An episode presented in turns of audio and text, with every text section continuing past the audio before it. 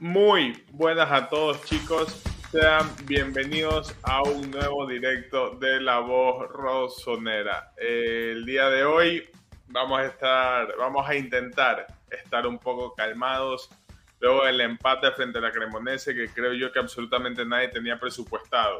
Perder dos puntos, aunque bueno, ya lo voy a estar desglosando con José. El trámite del partido, el transcurso del mismo, emociones, sensaciones, impresiones, comentarios, análisis y todo lo que tiene que ver con este empate del Milan, que ahora mismo lo está dejando fuera de puestos de Champions League. Ahora mismo el Milan no depende de sí mismo, eh, bueno, en parte sí, obviamente, pero también tendría que esperar resultados y que las cosas se den a su favor. ¿Cómo estás, José? Mal. Mal. Decepcionado, Julito. Estoy decepcionado.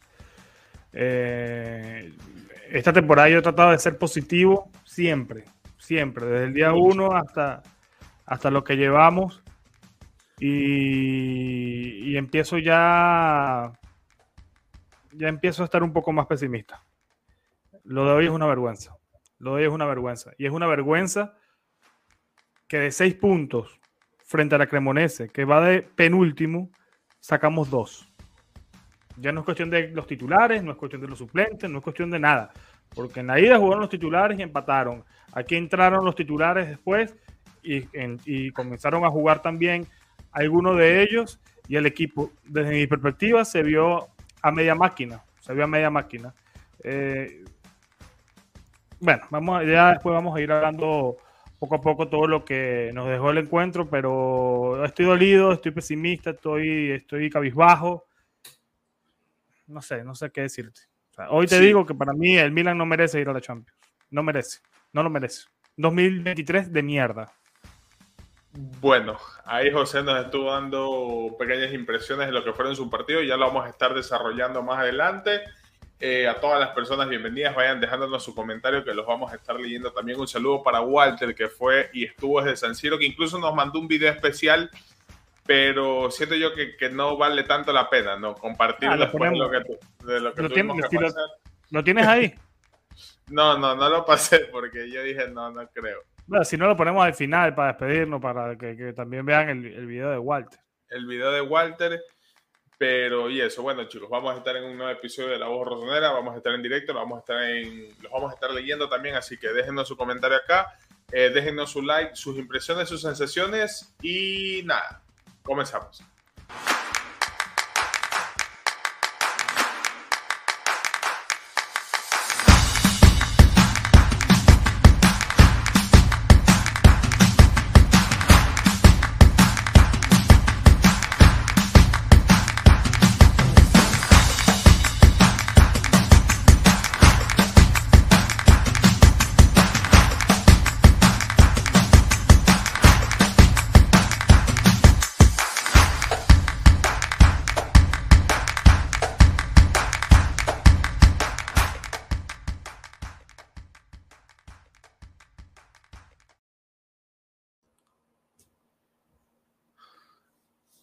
Y bueno, este, recuerden suscribirse, seguirnos en Spotify, en Apple Music. Ahí le pregunté a José si lo iba a llevar él, pero creo que el coraje ni siquiera alcanzó a ver el mensaje. Ah, no lo vi, Julito. Ya lo tuyo, supongo, lo supongo que lo voy a llevar yo. no lo leí. Pero bueno, eh, vamos a estar hablando 1-1 frente a la Cremonese, una nueva fecha de la Serie A, donde el Milan termina. José, te digo la verdad, para mí el Milan termina rescatando un punto otros estaban diciendo, no, que el Milan perdió dos puntos por cómo se dio el partido, por cómo se dio el juego del Milan. Yo siento que el Milan terminó rescatando un punto con ese gol, el gol más feo de la historia, creo que es del Milan, a los últimos minutos 90 más 3. Si mal no estoy, de Junior Mesías, eh, ahí para uno nomás que lo puso como llave de gol. Pero un Milan que se complicó solo, un Milan que falló muchísimo de cara al arco, un Milan que demostró una vez más que con los suplentes no se puede contar en estas citas importantes. Ya más adelante vamos a estar hablando sobre ciertos elementos individuales, pero quiero que me digas, José, eh, entiendo yo que tú siempre tratas de ser político cuando hablamos de este tipo de partidos, de este tipo de resultados. Eres la persona que yo conozco que más defiende a Pioli, que no le da tanta responsabilidad cuando suceden este tipo de cosas, ¿no? Pero quiero preguntarte si de cierta manera hoy tiene responsabilidad Pioli, salió con un equipo alterno, eh, por ejemplo, jugó Baloturé, jugó Branks, que ya vamos a estar hablando más adelante de ello, y volvió a jugar de Keteler, un de Keteler que podríamos dedicarle un episodio completo a lo que ha sido esta primera temporada del Belga acá, pero bueno, ya lo vamos a desglosar. José, ¿qué piensas del partido? Un 1-1, victoria para el Milan, eh, entre paréntesis, o crees que el Milan dejó escapar dos puntos importantes en este juego? No, no, no, Julio, esto es una derrota.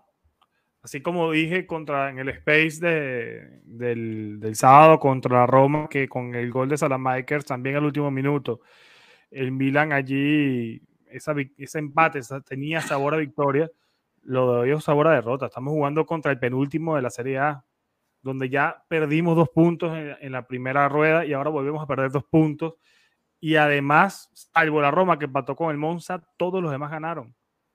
Todos los demás ganaron. A mí no me interesa, a mí no me interesa que la Juventus digan que en junio la UEFA lo va a sancionar. No me interesa.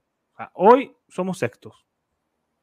Y a mí nadie me garantiza que a la Juventus lo vayan a sancionar. Nadie me lo garantiza. Y si lo sancionan, somos quintos. O sea, no estamos en Champions. Ha sido un 2023 muy malo. Un 2023 eh, disfrazado, desde mi punto de vista, por el 4 a 0 del Napoli y los cuatro partidos en Champions, dos frente al Tottenham y dos frente al propio cuadro de, de Spalletti. Es un espejismo lo que estamos viendo en Champions. Hemos tenido, entre comillas, suerte también en los sorteos yo lo decía en estos días que, bueno, quizás no tanta suerte como otros, como en Madrid. Madrid jugó contra el Chelsea y el Liverpool. Chelsea y Liverpool son hoy peores que Tottenham y, Napoli, ¿no? Aunque ya el Liverpool se está recuperando. Pero en Serie A el equipo no da pie con bola. El ataque es un desastre. Hoy Pioli sale con un equipo alternativo. Yo apoyo esto porque vamos a hablar claros un Milan Z con Julio en la portería y conmigo en la defensa debería ganarle Cremonese. Esa es la verdad. Y esa es la realidad. Así que había que rotar. Es un equipo que eh, físicamente se nota eh, muy, muy, muy al límite. Viene un partido importante frente a la Lazio. Yo creo que hoy meter a todos los titulares y meterlo frente a la Lazio y luego meterlo frente al Inter, alguno íbamos a perder, porque además contamos con la mejor eh, el mejor plantel médico, ¿no? Contamos también nosotros. Entonces, que todavía no sé si va a llegar Tomori frente a, la Lazio. Hoy Chao y, y quedaron bastante retractados en ese gol de, la Cremonese. Es la, es la, es la realidad. Eh, sobre de que Telere, hoy yo entiendo que jugó, aunque los esquemas y en, y en las formaciones aparecía como, como enganche, yo creo que Origi jugó por la izquierda y fue de Ketelere quien, quien estuvo como falso 9 y se falló un gol. las cosas como son. El gol que se come en el mano a mano en el primer tiempo, más que mérito del portero, yo veo más responsabilidad del belga porque nuevamente estamos viendo su, su desplicencia a la hora de salir a la, cancha, ¿no? El tema de su actitud, el tema mental de verdad que ya yo no sé por dónde cogerlo y de verdad que yo no sé por dónde defenderlo, sinceramente. Luego Origin sale, Leao tiene un par de minutos buenos, crea una ocasión y Brahim se tarda demasiado. El partido de Brahim hoy, terrible, terrible partido de Brahim. Se tarda demasiado en rematar y, bueno, yo sinceramente yo no hubiese, yo no lo hubiese puesto Giroud, mi cambio hubiese sido, eh, le hubiese dado entrada a Leao pero hubiese Ahora y Abraham. Bueno, a mí, ya que estamos en, esas valoraciones, te digo que a mí el primer tiempo, te digo porque me perdí parte de los primeros minutos del segundo tiempo, pero en el primer tiempo a mí me estaba gustando, eh, perdón, este, Origi. Me gustó, siento que cumplió, no fue el desastre que, fue en partidos pasados. Lo mismo podría decirte de, de Balo que no lo pudimos comentar pero frente al Boloña que jugó, este, también me pareció que hizo un, partido decente. No sobresale porque tiene como competencia un Teo Hernández que necesitaba descansar porque en estos últimos partidos del Milan, si bien es cierto, no viene siendo esa máquina que arrasa con todos hacia adelante, ha mejorado bastante el nivel defensivo, pero yo sí eh, le pido un poquito más a Teo por lo que nos tiene acostumbrados a lo que nos puede dar. tengo aquí una, una tabla, un calendario con los partidos que se vienen para los equipos con los que el Milan está peleando el cupo a uno de los cuatro cupos que hay para la Champions. Este, pero las sensaciones yo siento que no son para nada positivas. Culpar a Pioli por el equipo con el que salió hoy, eh, como tú bien también lo has mencionado en varias ocasiones, José, es lo que muchos le hemos pedido. Este, por ejemplo, Branks, un Branks que me gustó en cierta parte, eh, ha demostrado que no está para jugar más de 60 minutos, por ejemplo, eh, se termina desgastando mucho, no termina cubriendo los espacios, eh, llega un punto donde empieza a hacer movimientos innecesarios que terminan estorbando a sus propios compañeros y, destacar en este Milan a mí se me hace muy difícil. En el primer tiempo, asimismo, creo yo un par de destellos de Salamakers, una jugada que por milímetros no terminó siendo gol, un buen pase de Pierre Calulu, pero que de Calulu, desde que volvió de la lesión, también esa vuelta, ese rendimiento ha sido bastante malo. El gol que nos hace el chico este de la Cremonese, eh, que se llama David Okereke, fue un golazo. ¿Cómo deja retratado a los dos? Se me vino a la mente el gol que, hizo Kaká frente al Manchester, que lo puse en el grupo de los miembros premium de la voz rosonera. Ahí está la reencarnación de Kaká. Ese es el verdad, ese es el nuevo Kaká y no por lo de Keteler, porque a mí es un chico que lamentablemente luego de esa jugada que tú, tú bien mencionaste, y me habría gustado tenerlo a Walter acá, porque, no sé, no mi, mi apreciación, mi percepción, cuando el Keteler en vez de patear intenta llevarse al portero, la gente le empieza, yo, yo escuché, ¿no? Que dejan de gritar, dejan de cantar y la gente empieza a murmullar. Que San Siro bajó las revoluciones, por la jugada. no se atreven a pitarlo, pero están a esto. Claro, entonces yo siento que eso marcó un antes y un después en el partido del chico. Si bien es cierto que también estaba decidiendo mal, que no corría bien, que se lo notaba algo nervioso, siento que ese fue el detonante para que el partido de Keteler se marque en una tendencia hacia abajo. Eh, poco y más que rescatar. Yo siento que los cambios de una u otra forma tampoco ayudaron al Milan. Lo hicieron un equipo más ofensivo, sí, eh, pero ese, ese mismo dinamismo que quiso tratar de poner a Stefano Pioli en cancha hizo que el Milan le marque un gol y que deje retratada toda la defensa. Un Milan que estaba con las líneas muy adelantadas, un Calulu y un Malik que quedaron retratados, un Mai Mañán que no pudo hacer absolutamente nada y un Milan que estuvo a nada de perder frente a la Cremonese, que complementa el dato que tú estabas diciendo, José. Primera vez en la historia que la Cremonese termina invicto una temporada, es decir, que no pierde frente a un equipo tanto en la primera como en la segunda parte de la temporada. Entonces, no sabía ese dato. La verdad que somos un meme de club, sinceramente. Entonces, cuando pasó eso, yo sí. ¿Sabes cuándo yo dije que el Milan iba a ganar el partido? Cuando Brahim se la come solo debajo del arco cuando no sé por qué razón, motivo o circunstancia, Brahim cabeza hacia arriba, cuando tenía la mitad del arco completamente solo y el arquero ya que estaba también prácticamente vencido. No entendí esa jugada, el Milan falló muchas ocasiones de gol, bueno, muchas, las que tuvo, que fueron considerables, Origi también le conté un par por ahí, pero un Milan que, que no despierta, y, si hay algo que criticarle a Stefano Pioli, yo sí me atrevo a decirlo, y es que Pioli ya tiene más de tres años en el equipo y que cuando un, e, un rival se te cierra tanto, yo sí creo que Pioli podría presentar una variante táctica que ayuda a desbloquear esto. Estamos hablando de que el Milan al menos ha intentado encontrar una nueva formación, rubicando jugadores como Brahim Díaz, quizás un poco más de dinamismo con Rafael Leao, Benacer, que ahora lo está utilizando más como media punta, pero quizás lo que le recrimino a Pioli es que piensa que todos los rivales van a jugar igual, que siempre va a salir la misma. Esa es mi única crítica hacia Stefano Pioli. Creo que es una, una única crítica, pero que al mismo tiempo representa mucho y evidencia el mal momento por el que pasa el Milan. El Milan desde hace cuánto que no gana por Serie A. Empate frente al Empoli, empate frente al Boloña, un empate frente a la Cremonese, un empate frente a la Roma. Estamos hablando de que el Milan está dejando muchos puntos que sobre el papel eran ganables. Sí, esto es fútbol, todo puede pasar, pero es que el Milan no da señales de vida. Y estamos llegando a una semifinal frente al Inter por Champions, donde el Inter viene goleando, viene con la moral arriba. Al Milan le toca jugar frente a la Lazio, una Lazio que también se está jugando cosas importantes y mantener una plaza. Visto cómo vienen ambos equipos, yo tengo muchísimo miedo, José, porque nos estamos corriendo el riesgo no solo de quedar retratados frente a la Lazio e ir con la moral baja frente al Inter, sino también quedar eliminados en semifinales de Champions, que el Inter nos dé un baile y que el Milan la próxima temporada no clasifique a Champions. Bueno, yo, creo que la situación está superando, nos está superando a todos. está superando a los jugadores y está superando a Pioli y a nosotros los fanáticos.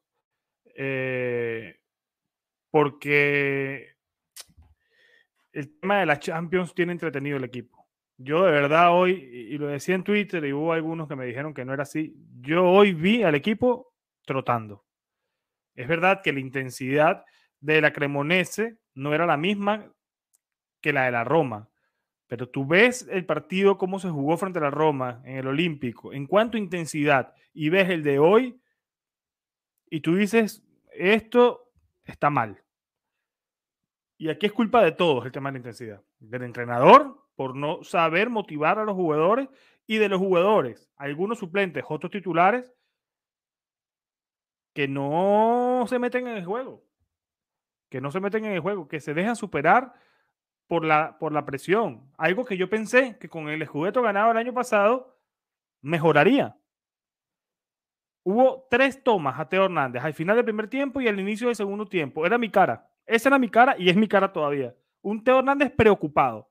Yo creo que ese era el reflejo de todos nosotros.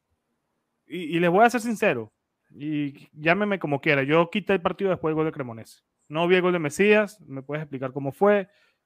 No, no sé, no vi más. No vi más, no me interesaba ver más. Traté de jugar con el tema de la, de, la contramufa, a ver si, si yo era el, el, problema, a ver si así me despertaba y el partido estaba 1-2 y bueno, lo que me sucedió es que luego vi que quedó 1-1 con gol de Mesías en el 93. Eh, pero, pero sinceramente, el partido de hoy a mí me, no me gustó para nada. No sé, la, chat, ¿cómo lo vieron? Si yo quizás estoy equivocado. ¿Vieron el equipo con mucha falta de intensidad o, fue nada más perspectiva mía? Yo vi el equipo pesado, lo vi lento. ¿Sabes, ¿sabes lo, que, lo que yo percibí también de, de cierta manera, este, José? vi un equipo en ataque, que esto también lo estaban comentando en el grupo de, eh, los miembros premium de la voz rosonera, muy desordenado. Que el equipo, de cierta manera, está jugando de una forma que de que Teler sea el protagonista ante la ausencia de Rafael Leao. Y yo no sé hasta qué punto eso es tan positivo, porque vimos a un Origi que se terminó tirando a la banda izquierda, un Brain Díaz que también estaba con El único jugador que yo vi que estaba fijo y que siempre se mantuvo en su posición fue Salamakers. Pero de resto siento que el equipo constantemente estuvo en rotación y de cierta manera también estuvo jugando para darle ese protagonismo a De Ketelere. Y que el Milan perdió de cierta manera el protagonismo del partido cuando, cuando sucedió esta jugada que se la termina comiendo De Ketelere, que, que yo te digo que siento que todo San Siro empezó a murmullarlo al chico. Eh, que Julio, una pregunta. ¿Por qué salió Benacer? No sé, porque para mí era lo mejor que tenía el Milan también. Es que no entiendo. O sea, con todo el cariño del mundo que le tengo yo a Krunic, porque lo amo. Pero perdió demasiado el Milan con la salida de Benacer. O sea, no entendí por qué lo sacaron. O sea, si lo vas a poner 45 minutos, no me lo pongas en el primer tiempo, póngalo en el segundo. O sea, no entiendo. Y pones a Branks con no sé quién coño, porque además Povega está, está lesionado. No sé. Eh, eh, eh, Bakayoko, si, si quieres. Es que no sé. Si meten a Bakayoko, bueno, el pobre Pioli está hoy. No sé. o sea, colgado, lo, que, lo, que, entiendo es que lo, lo está cuidando.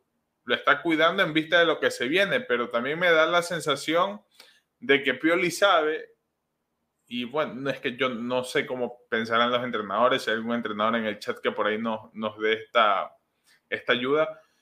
Pero yo siento que cuando Pioli empieza a hacer estos cambios de, de, descansar unos para meter a los otros, hasta él mismo vio que era un partido que no se iba a ganar. porque no sé qué tanto podía desperdiciar Pioli el dejarlo un poco más de tiempo a hacer y que quizás se complemente de mejor manera con Leao, con Giroud, que yo estaba revisando una estadística de que Giroud es uno de los 10, atacantes de la serie más imprecisos que hay al momento de tocar el balón. El otro que le ganaba era Revich. Puro, puro, dato, puro dato llamativo y espectacular, ¿no? El que estás dando hoy. No, sí. Eh, yo, hubiese querido ver a De que Telere con Leao. Y lo saca. Eso, ahí, ahí, ahí no, no entendí. Porque al final es el mismo tema de siempre. No hay creación. Metes a Giroud. ¿Para, qué metes a Giroud? Si no llegan balones. ¿Para qué? ¿Le llegó un balón a Giroud después de que yo dejé de ver el juego, Julio? Pregunto seriamente. ¿Giroud tuvo alguna? Mm. El arquero de, la Cremonese ni siquiera fue protagonista. por ahí hay un comentario que dicen que no se pueden comparar situaciones con respecto a la Roma y hoy, pero bueno, repitieron 6-7 jugadores más los que entraron. Yo no hablo de, puntos individuales, yo hablo, como colectivo. Como colectivo, el equipo me dejó ver que jugaron a media máquina. Y yo siento que el tema de la Champions está superándonos a todos, a todos. Y luego vamos y le ganamos al Inter capaz en la Champions. Y llegamos a la final y, bueno, y estaremos todos... Porque, mira, ganarle al Inter a mí no me garantiza absolutamente nada, porque es que si el City gana, a mí me da miedo llegar a una final contra el City. Lo digo hoy, que estamos todos cabizbajos. A mí me da miedo. Ahora, José, yo, yo tengo otra pregunta, que siento que es una pregunta importante. ¿Realmente el Milan, por muy mal momento que esté pasando, tiene que hacer este tipo de partidos ante un equipo que está luchando por quedarse en la Serie A. Eso es lo que yo no entiendo. Tú, tú lo dijiste en un principio de que contigo y conmigo jugando en la cancha realmente no tiene por qué la Cremonese ser superior. Ahora, el Milan tuvo más del 70% de la posición de la pelota. El Milan, fue el, el, Milan fue el que más ocasiones de peligro generó. Voy a revisar acá cuántas veces llegó la, la Cremonese. Eh, ¿Y cuántas veces llegó el Milan? En el, primer tiempo tuvimos un tiro. Sí, acá tengo los datos. Mira, el Milan, nueve remates, cinco a puerta, la Cremonese, cuatro remates, dos al arco, de los cuales uno fue gol. El otro no lo. Bueno, el otro creo que fue minutos antes de que acabe el partido, de uno o dos minutos antes de que acabe el partido. ¿Cómo fue el gol? El gol del Milan. Sí, no lo vi. Fue un tiro libre que era al borde del área, un poco centrado a la esquina. Mesías le pega, va por abajo. Yo creo que eso lo van a revisar en la Serie A, porque acá yo la estaba viendo por estar y los relatores mexicanos dijeron que fue autogol de Johan Vázquez. Luego hay una toma donde se ve que Krunic la roza con el taco. Entonces, el gol en aplicación se lo dieron a Mesías. Los relatores estaban diciendo que fue autogol de Vázquez pero al momento que el Milan estaba celebrando, solo le enfocaban a Krunic en la toma de la Serie A. Entonces siento que es por ahí algo de, algo de complejidad. Más tarde habría que ver el reporte de la Serie A para ver a quién se lo, se lo terminan dando. ¿no? Ha pasado muchas veces que en el partido se dice gol, por ejemplo, de Giroud, pero luego se ve y no, se lo dan al arquero. Por ejemplo, el de Teo, que Pablo gol el arquero y lo terminaron dando como autogol. Entonces. No, quería saber este, a ver si hubo alguna jugada o algo. No, no, no, es más, el gol. Un gol de mierda como, el Milan, ¿no? Como el, como el partido del Milan. Un gol de mierda, la verdad. Perfecto, no, no pasa nada, seguimos en la misma. Mira, aquí vamos a hablar un poco del calendario, eh, los créditos también para Milan Choke, que creo que, que está haciendo estos Excel con los calendarios. Eh, la, la intención era hoy ganar ante el penúltimo de la tabla para luego ganarle a la Lazio y ponernos un punto. Ahora eso se va totalmente al retrete, ¿no? Porque la Lazio gana, nos saca dos puntos más. Creo que en este momento... Nos este saca seis puntos. Seis puntos. Entonces habría que ganarle para ponernos a tres. Habría que ganarle para ponernos a tres y aprovechar que la Roma y el Inter se matan entre ellos y que Atalanta y Juventus se matan entre ellos. Es una jornada clave, justo antes de la Champions, pero el Inter también va a tener que salir con todo ante la Roma. Así que nosotros vamos a tener que hacer lo propio frente al equipo eh, Cial el próximo sábado. El, partido es el miércoles, así que se, habrán domingo, lunes, martes, cuatro días de descanso para el Inter y para el Milan. No me interesa nada, ese partido hay que ganarlo. eh, de local. San Siro tiene que estar un poquito más despierto. Yo San Siro hoy lo vi un poco apático. Ahora, hay un sector que seguía cantando, que seguía cantando al final, pero la sensación de San Siro era que, como la mía, era como si yo yo, yo ahí así, Yo no, no, estoy nada de acuerdo contigo, José, en ese sentido, porque yo siento más bien que San Siro y la gente que hace el esfuerzo de ir merece más de parte de este equipo. Ah, no, no, no, no, no, no, merecen, pero por supuesto que merecen. Muchísimo más. Pero lo veo, los veo, los vi apáticos y con razón. Pero contra la sí, porque ves, ves el primer tiempo, te digo yo que, cuando cogía la pelota a Origi, cuando la cogía de Cateler, cuando lo llevaba a Brahim, cada vez que perdían, intentaban, unos pitaban, los otros murmullaban, el otro sabía que trataban de aplaudir como para dar ánimos, pero el hecho de que entre semana un Milan frente a Cremonese haya más de 60 mil personas en San Siro y que, que tú vayas como hincha, como fanático, que estás haciendo un sacrificio y veas lo que terminas viendo en cancha, que a los cuantos minutos fue el gol de, de la Cremonese. Al 70 y algo. Que al 77, al 77 veas que la Cremonese es un gol y que el Milan no levanta cabeza, yo siento que por sentido común te desanima. Sí, Hay que No, no, pero yo lo digo desde antes, porque yo, yo, yo en ese sentido yo soy, bueno, ustedes saben cómo soy yo. Yo al 77 me hubiese ido para el coño. Yo me hubiese ido.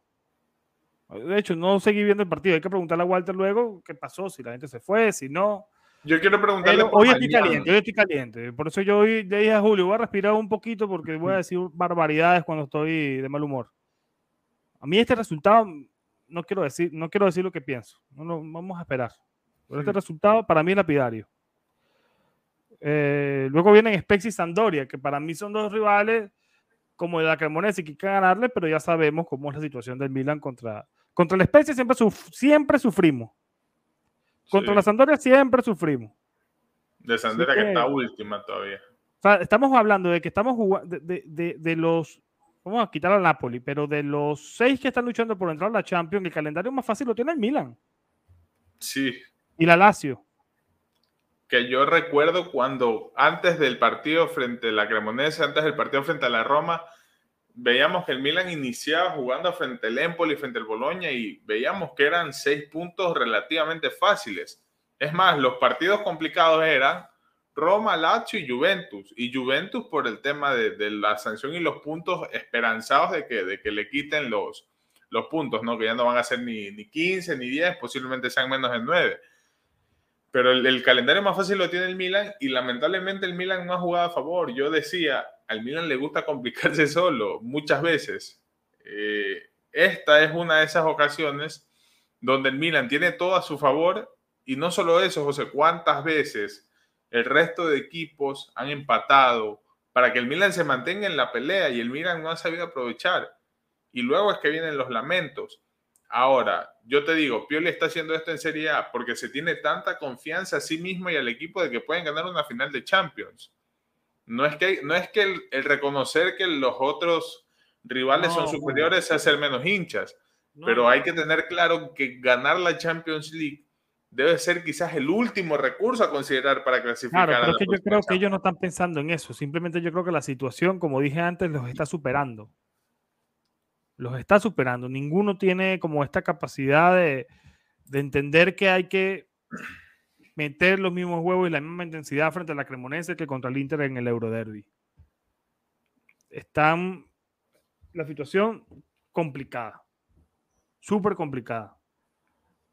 No, es que sí, es así. Y contra, llegamos contra el Tottenham también súper bajoneados y luego le hicimos partido. Y, y, quizás al Inter también se le haga, pero el Inter viene bien. El Inter ganó 5 a 0 hoy. Viene recuperándose. Viene anotando goles.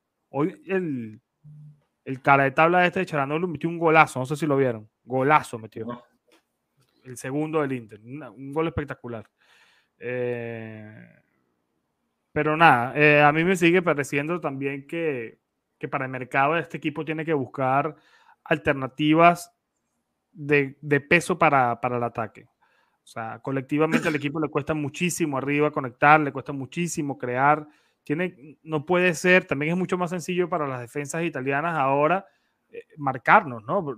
El Milan siempre juega igual. Mira, cuando Leao estuvo bajito, yo te lo decía, está bajito, pero con poco, con poco soluciona. Ya lo hizo contra el derecho la otra vez. Y hoy entró y la primera que tuvo fue el pase este que le metió Brahim. Entonces, y siempre es lo mismo, tratando de buscar a, Leao, tratando de buscar a Leao. Y los equipos se cierran en zona, marcando la parte izquierda y se acabó. Ahí, ahí, yo veo, ahí yo veo el problema de Pioli. Si ya sabes que la forma de erradicar tu ataque es marcando a tu mejor jugador, busca alternativas, juega por derecha. El tiempo en el que Leao no estuvo jugando, este, recuerdo mucho que, que Pioli empezó a jugar mucho más por la derecha. Brahim Díaz tomó protagonismo incluso por la banda derecha si está bien, no entiendo por qué no, no seguirle dando ese, ese espacio al español para que destaque, porque Brahim Díaz como 10 es lamentablemente un cero de izquierda que no aporta ni suma absolutamente nada en el equipo. Otra cosa que te iba a decir, José, este, a mí me sigue pareciendo increíble que, que las rotaciones y los suplentes de Milan no puedan hacerle frente a la Cremonese. No creo que sea un tema de, soberbia de parte de los jugadores. No quiero creer eso. Le quiero preguntar también a Walter, porque acá al final se mostró la toma de que apenas se acabó el partido, May mañana se fue rápido al vestuario y se lo notaba molesto. Y con razón. O sea, el equipo tiene razón. Los titulares, por ejemplo, mencionaste tú también a Teo Hernández que son partidos donde no puedes dejar puntos y qué mal que el Milan subestime este tipo de rivales que le terminan sacando puntos importantes. Pero con los titulares no garantiza que hubiésemos ganado. No, a mí, con los titulares empatamos con ese y esa fue Y esa fue una, una discusión que hubo hace poco, bueno, un debate que hubo hace poco en el grupo premium de la voz rosonera. Yo decía, a mí no me importa si juegan los suplentes o los titulares. Yo igual tengo miedo de que el Milan no gane porque el Milan es un equipo que con suplentes o titulares depende que todo se despierte con el culo para arriba para que salgan a querer jugar y que salgan a ganar. Hoy la actitud no fue la misma actitud que vimos contra el Napoli en Champions, contra el Napoli en Serie A, contra el Tottenham en Champions. Y estamos hablando que la Cremonese, con todo el respeto, si hay algún hincha de la Cremonese por acá, que se entiende el nivel, ¿no? Y la mejor forma de respetar a tu rival, al menos a mí en el fútbol me han enseñado, que la única forma y manera de respetar, que tú le muestres respeto a tu oponente, es haciendo las cosas bien, no tratar de humillarlo, haciendo fintas, ni, ni amagues innecesarios, no. La mejor forma en la que tú le puedes demostrar respeto a un rival es que si puedes meterle 20 goles, le metas 20 goles. Si no lo haces por pena, porque es un equipo de menor nivel, ahí le está faltando el respeto. Y eso es lo que yo no entiendo de estos jugadores. El Milan tiene cualidades, tiene condiciones, tiene calidad, ha hecho grandes partidos. Hay jugadores que si bien es cierto lo colectivo en estos últimos partidos del Milan no ha sido el fuerte, pero a nivel individual pueden destacar. Pero lamentablemente en estas últimas fechas de Serie A no ha sido así. Si revisamos la tabla del 2023 del Milan para acá, el Milan es un desastre. El Milan está así por el buen arranque de temporada que tuvo en el 2022. Y por eso estamos corriendo los riesgos de ahora. No sé este, qué tan complicado eh, o qué tanto va a influir que el Milan no entre a la próxima Champions. A nivel económico hablo, ¿no? Porque el llegar hasta semifinales de Champions sabemos que el Milan le ha dejado bastante dinero, pero yo sí siento que una no clasificación a Champions la próxima temporada pueda perjudicar el proyecto deportivo del Milan. Tú estabas pidiendo jugadores que refuercen el ataque. Yo añadiría un jugador con una característica particular un buen cobrador de tiros libres, un buen cobrador de corners. Porque para mí lo que hace el Milan en las jugadas a balón parado es una payasada. No, no, sé si... hoy ven a hacer con Salamakers en el primer tiempo, 47 yo... mil fintas ahí que yo digo, pero de verdad. Eso yo digo. Salamakers y contra la Roma, Giroud, Giroud tiene un tiro pasa, vuelve a pasar, Benacer la tira y le cae el balón en el pie al jugador de la Cremonese que arma en la contra. Entonces yo, yo me pregunto, ¿no? ¿Cuál es la necesidad de hacer tanta payasada? ¿Cuál es la necesidad de pasar este tipo de vergüenza? Porque no creo que los jugadores no sean conscientes de que los tiros libres, los tiros de esquina, no causan ningún tipo de daño. No, no, no quiero creer que no se dan cuenta de eso. No sé, Julito. Quiero aquí leer a, las personas para, para, para, agradecerles, ¿no? Agradecerles a las 150 personas que están hoy aquí más personas a las que pensé porque yo no estuviera la responsabilidad de estar aquí en la borrosonera y no estuviera viendo el live. Así que muchísimas gracias. Eh, saludos a Ricardo, miembro premium, a la de Hermes, Kevin Bermúdez, Alexis Méndez, eh, a Wolfi, Sidar, Samuel Cortés, Amaro 1056, Oscar Gil, eh, Francisco Grillo, Pablo 92 desde Twitch, muchísimas gracias. A Jeremy, a Vicente Pablo, Ángel Castellano y varios que no había visto en vivo. Si es primera vez que están en vivo, vayan vayan diciéndolo. Recuerden que este sábado vamos a estar también en el Space en Twitter. Y las personas que quieran participar en ese espacio eh, deben hacerse miembros premium. El, enlace está aquí abajo. Pueden pagar el plan de 3 dólares al mes o el plan de 5 dólares al mes. El plan normalito y el plan Fuori Clase. Para que estén participando allí en Twitch con nosotros y en los debates eh, privados que hacemos en, el grupo de WhatsApp. Así que muchísimas gracias a las personas que están eh, por aquí. Eh, Julito, tu top. Mi top, bueno, un saludo para Walter que por ahí nos está comentando y lo mencionaste ahí, por ejemplo, a Ricardo José Rodríguez. Aprovechamos también para saludar a todos los miembros premium de La Voz Rosonera que hacen posible y ayudan a sostener al canal. Como le estaba mencionando José hace un momento, eh, pueden unirse en el enlace que está abajo o a través del código QR para participar en los espacios de la voz rosonera que hacemos después de cada partido desde Twitter. Hoy no lo hicimos porque obviamente este, vinimos hasta acá a, transmitir desde YouTube, pero eso mi top. Uf. Eh, nadie en mi top, solo miembros premium, dice Walter. En mi top voy a incluir a Salamakers. Me gusta mucho el, el partido de Salamakers. Eh, voy a incluir a Benacer por lo que hizo y me disculparán, pero yo, yo voy a incluir también en mi top a, Origi. Y mira que te estoy hablando de jugadores por lo que hicieron en el primer tiempo. Que eso dice mucho lo mal que estuvo el Milan en el segundo tiempo. Claro, si sacaron a Benacer y metieron a Krunic, que insisto, con todo el respeto, que yo amo a Krunic, pero metes a Krunic y a Branks en el medio campo y quién te maneja los hilos allí. Son dos jugadores que, que no tienen la técnica que puede tener el, eh, eh, el, argelino. Yo ese cambio no lo entendí, no lo entendí, por eso te preguntaba si tú sabías algo, eh, ya leeré, seguramente lo la lógica indique es que Pioli los está sacando para, para cuidarlos a Benacer, pero para mí ahí la cagaron, la cagó Pioli. En los cambios, a mí no me gustaron los cambios de Pioli hoy. Para que veas que también soy objetivo y cuando tengo que tirarle al entrenador se lo, se lo tiro. No me gustaron los cambios de Pioli. Yo no hubiese hecho lo que hizo, pero él, él, es el entrenador. yo no soy. Quiero preguntar algo. Dice, acá lo voy a mencionar a Sierra dice que pone Julio poniendo a Origi en el top, refleja que hoy ni la voz rosonera anda en su día. Pero es que para mí fue, fue yo, yo, es que yo no vi a nadie más que, que destacó, quizás Calabria. Ahí estaban mencionando la defensa, para mí la defensa está en el flop hoy. Salvo Valo Touré y Calabria. A mí Valo Touré me gustó también pero siento que fue un partido discreto de, parte del, del Senegal. El, partido de Calulu fue malo, para mí va el flop. Eh, de Ketelere para el flop también, Brahim para el flop también. ya vamos a hablar de Ketelere antes de finalizar. En el top yo voy a meter a Salamakers. A mí me gustó el partido de Salamakers. Yo creo que en los últimos encuentros el tipo ha demostrado más que huevos, ha demostrado técnica. El gol que le anulan porque la cabeza o la cresta de la cabeza estaba adelantado, esa es offside a mí me parece que esa regla tiene que cambiar, pero nada, la regla es la regla y, con la regla actual está adelantado.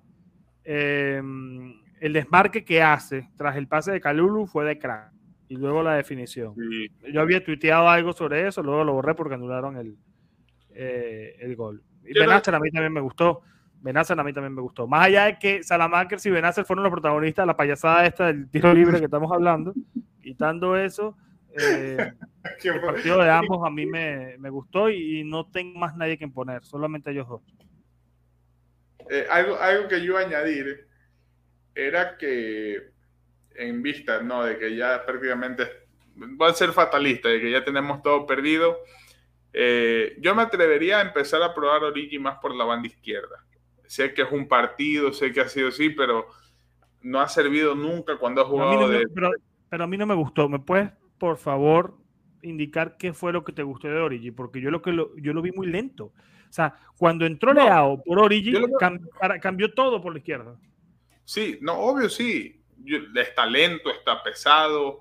Te digo, el ataque en el primer tiempo yo lo sentí muy desordenado porque siento que el equipo quiso jugar para él, pero eso no quita que junto a Salamakers fue uno de los jugadores que más intentó. El portero le saca un Origi, luego otro tuvo un remate eh, bastante corto que no le, no le dio con mucha fuerza. Yo Origi también lo noto pesado, lo noto falta de ritmo. No sé si haya por ahí algún problema físico de por medio, pero me gustó este partido de Origi comparado al resto de partidos que he hecho en el Milan que han sido un desastre. Ahora, en el grupo premium estaban diciendo algo de lo cual yo no tenía conocimiento, que, que, el belga en el Liverpool jugaba por la izquierda. Que el, belga jugaba por la izquierda y que era donde mejor le iba. ¿Tú te acuerdas que cuando que, que Longo nos los dijo? Que no, iba a llegar un reemplazo, no iba a llegar un reemplazo de Leao, porque el reemplazo de Leao, o sea, el suplente de Leao iba a ser Orgi, en principio de la temporada, y que Revich iba a ser el 9, porque ya estaba lesionado. Ahora, considerando eso, no, no me acuerdo, no vi un saludo para Longo, este, considerando eso y, y viendo que Origi no ha servido como un delantero centro, como un falso nuevo, como un punta, yo no veo mal que en estos últimos partidos, considerando también la nulidad de Revich, lo probemos, lo empezamos a probar por ahí a Origi y no es que sea un suplente de calidad de Rafael Leao, pero quizás aporte más que, que Revich, por ejemplo, que es lo importante. Que no, tiene, no es una tarea tan complicada tampoco, ¿no? A eso me refiero. Pero a mí me, me, gustó, me pareció un partido bastante decente y te digo yo de lo mejor en la ofensiva del Milan, al menos en gran parte del primer tiempo y un tramo del, del segundo.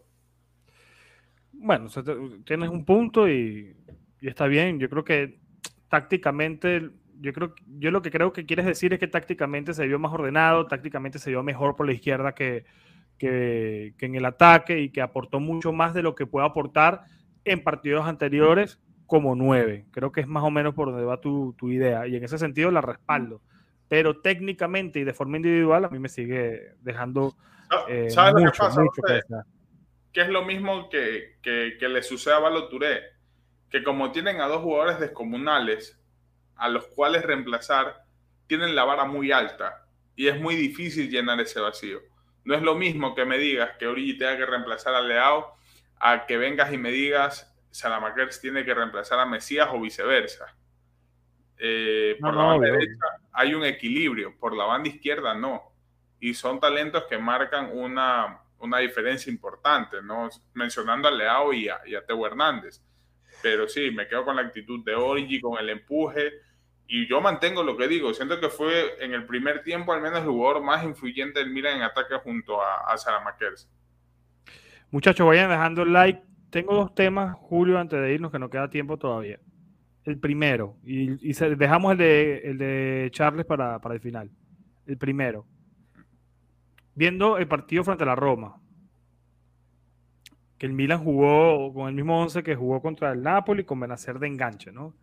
Y viendo a Benacer hoy, ya más retrasado en su posición original, ¿dónde lo metería frente al Inter y frente al Lazio?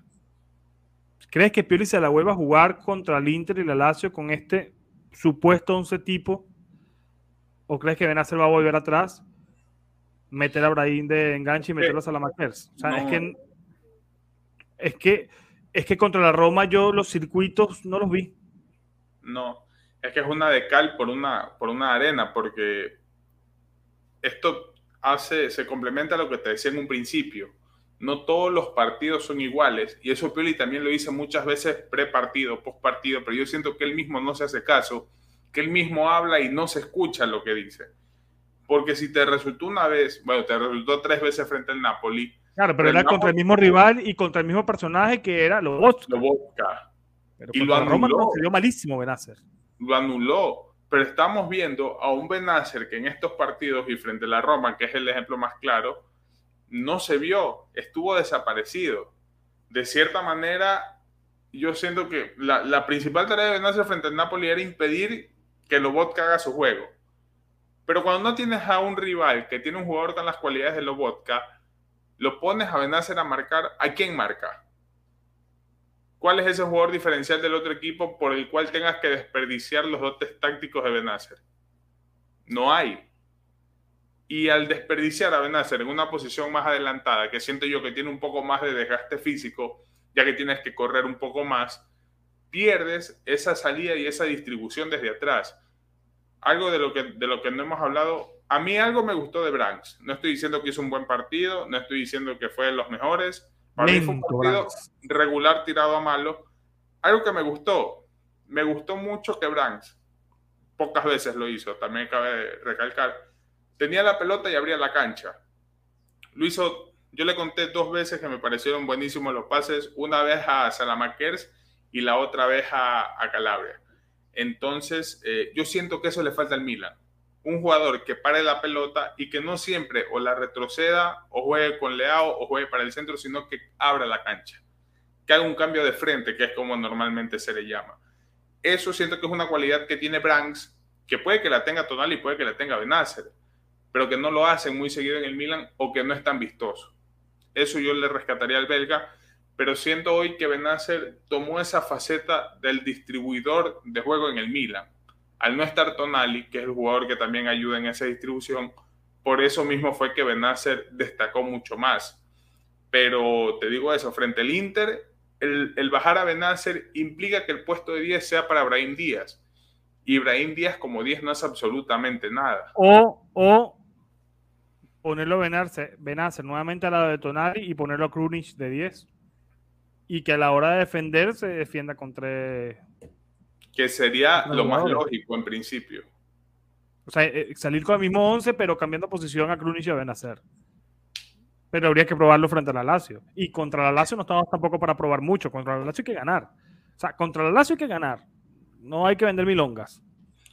Punto. Ahora, si queremos volver a revivir y que José tenga otra cara y Julio tenga otra cara en el próximo live, hay que ganarle a la Lazio. Si no la ganamos a la Lazio, estamos para. Y, y yo te pregunto, José, porque quizás es porque yo tengo cierto cariño al jugador, pero a mí las veces que ha jugado Salamakers, a mí me demuestra que tiene para ser titular.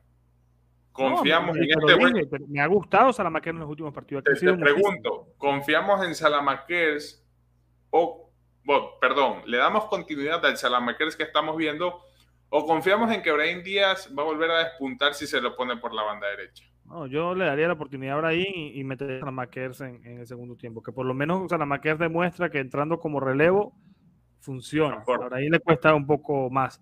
Pero yo creo que contra el Inter y, contra la Lazio necesitamos el equilibrio en la mitad de la cancha. Entonces Krunic y Benaza tienen que estar. Pero yo metería a Krunic de enganche y a Abraham por, eh, por la derecha. Es una lástima, de verdad, que. Y ahora concateno el tema para cerrar. Que a estas alturas de la temporada estamos ya en la recta final no podamos contar con, con Charles de Ketelere para, para esto.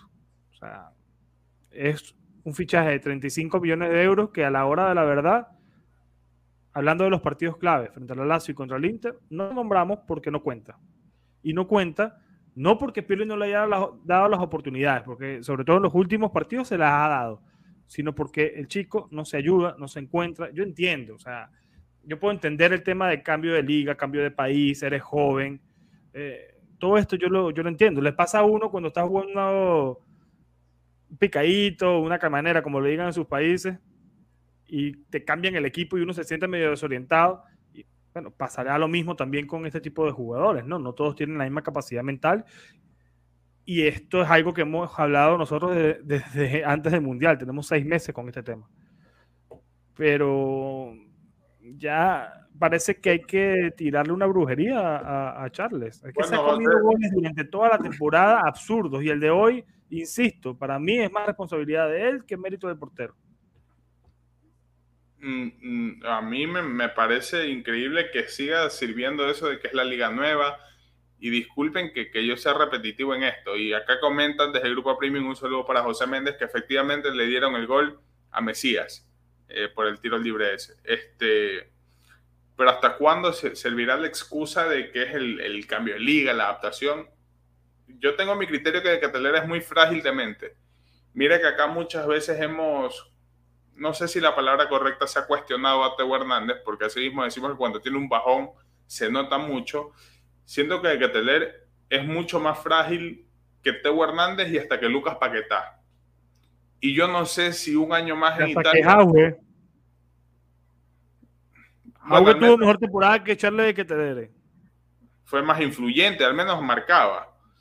A, lo, a lo que voy es que yo siento que esa fragilidad mental así se queda un año más, no va a evolucionar, porque si lo, la gente tiene la, la osadía de compararlo con Tonali, con Leao, y yo mantengo lo que digo, con Tonali o con Leao cuando jugaban al menos veías un destello, eh, un toque mágico, algo de calidad, veías actitud, veías garras, veías huevos. Con de que Teler no se ve nada, de que Teler tiene una falla, da mal un pase, le quitan una pelota y se nota en su cara que se bajonea, por más que San Siro. Tú dices que San Siro está a punto de, de empezar a pitar yo siento da que la sensación. él, ya, ya, no, no puede más. Y, y ¿hasta cuándo servirá el argumento de que aún no se adapta? Estamos hablando de que va a entrenar a Milanelo de lunes a viernes. Contemos con que Pioli les da un día de descanso a los chicos. No creo que en todo este tiempo que lleva entrenando no sepa cómo juegan sus compañeros de, de equipo.